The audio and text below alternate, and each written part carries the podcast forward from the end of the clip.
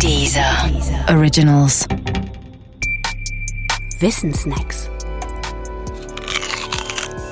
Klingklang.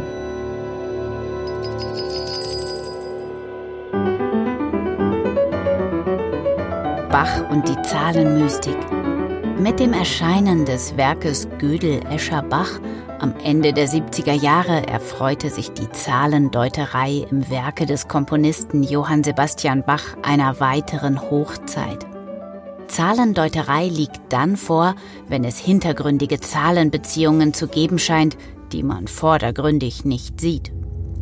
Beispiele im Leben und Werk Bachs finden sich angeblich viele. Fast alle drehen sich um die Zahl 14. Warum das? Warum gerade die 14? Nun, die Antwort ist offenkundig jedenfalls dann, wenn man die Übersetzung von Buchstaben in Zahlenwerte in der üblichen Reihenfolge akzeptiert. Nimmt man nämlich die Zahlenwerte der Buchstaben B, A, C, H, also Bach, dann ergibt das als Summe gerade 2 plus 1 plus 3 plus 8, also 14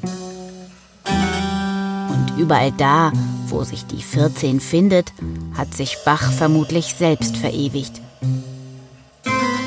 Wo aber findet man die 14? Die steckt schon in seinem Namen. J.S. Bach. Denn J plus S plus B plus A plus C plus H ergibt in Zahlenwerten gerade 41. Und das ist nur eine Vertauschung der 14, oder?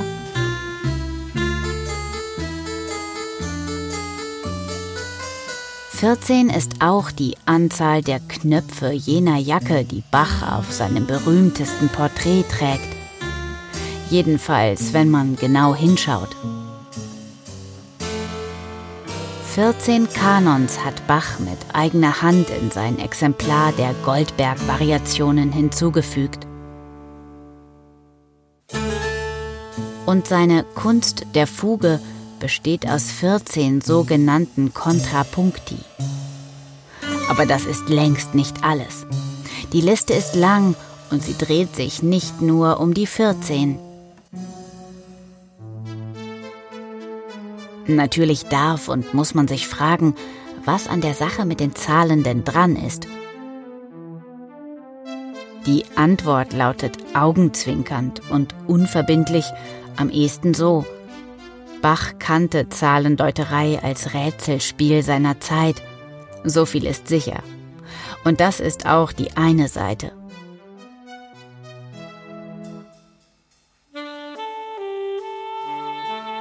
Die andere Seite aber sagt, immer dort, wo man mit Zahlen jonglieren kann, lassen sich auch Bezüge herstellen, garantiert. Und wer mit noch mehr Zahlen jongliert, der kann auch noch mehr Bezüge herstellen. Das ist jedenfalls die Aussage eines mathematischen Satzes des Briten Frank Plumpton Ramsey. Übersetzt heißt sie, wer Bezüge sucht, der findet sie auch, egal ob sie so beabsichtigt waren oder nicht. Zwei Beispiele können das illustrieren. Wer an einem 19.05. seine große Liebe küsst und selbst am 12.07. Geburtstag hat, der kommt als Zahlendeuter von selbst auf die unterirdische Verbindung dieser beiden Daten. Denn 12 plus 7 ist 19 und 12 minus 7 ist 5. Das Geburtsdatum 12.07. ist demnach also nur eine verklausulierte Darstellung des Kussdatums 19.05. und somit Grund genug für einen sofortigen Heiratsantrag.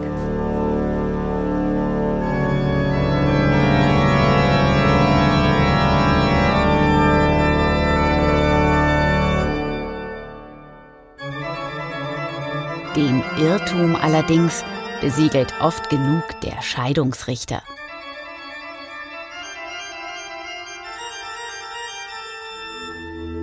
Und was es zu Fridays for Future, also FFF, zu sagen gibt, Das weiß ein Zahlenmystiker mit Verschwörungsfantasien nun natürlich auch genau.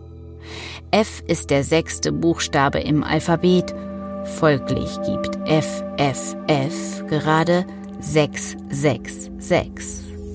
Und 666 entlarvt damit FFF als das, was es in Wahrheit ist. Teufelswerk. Genau wie der Klimawandel übrigens. Oder?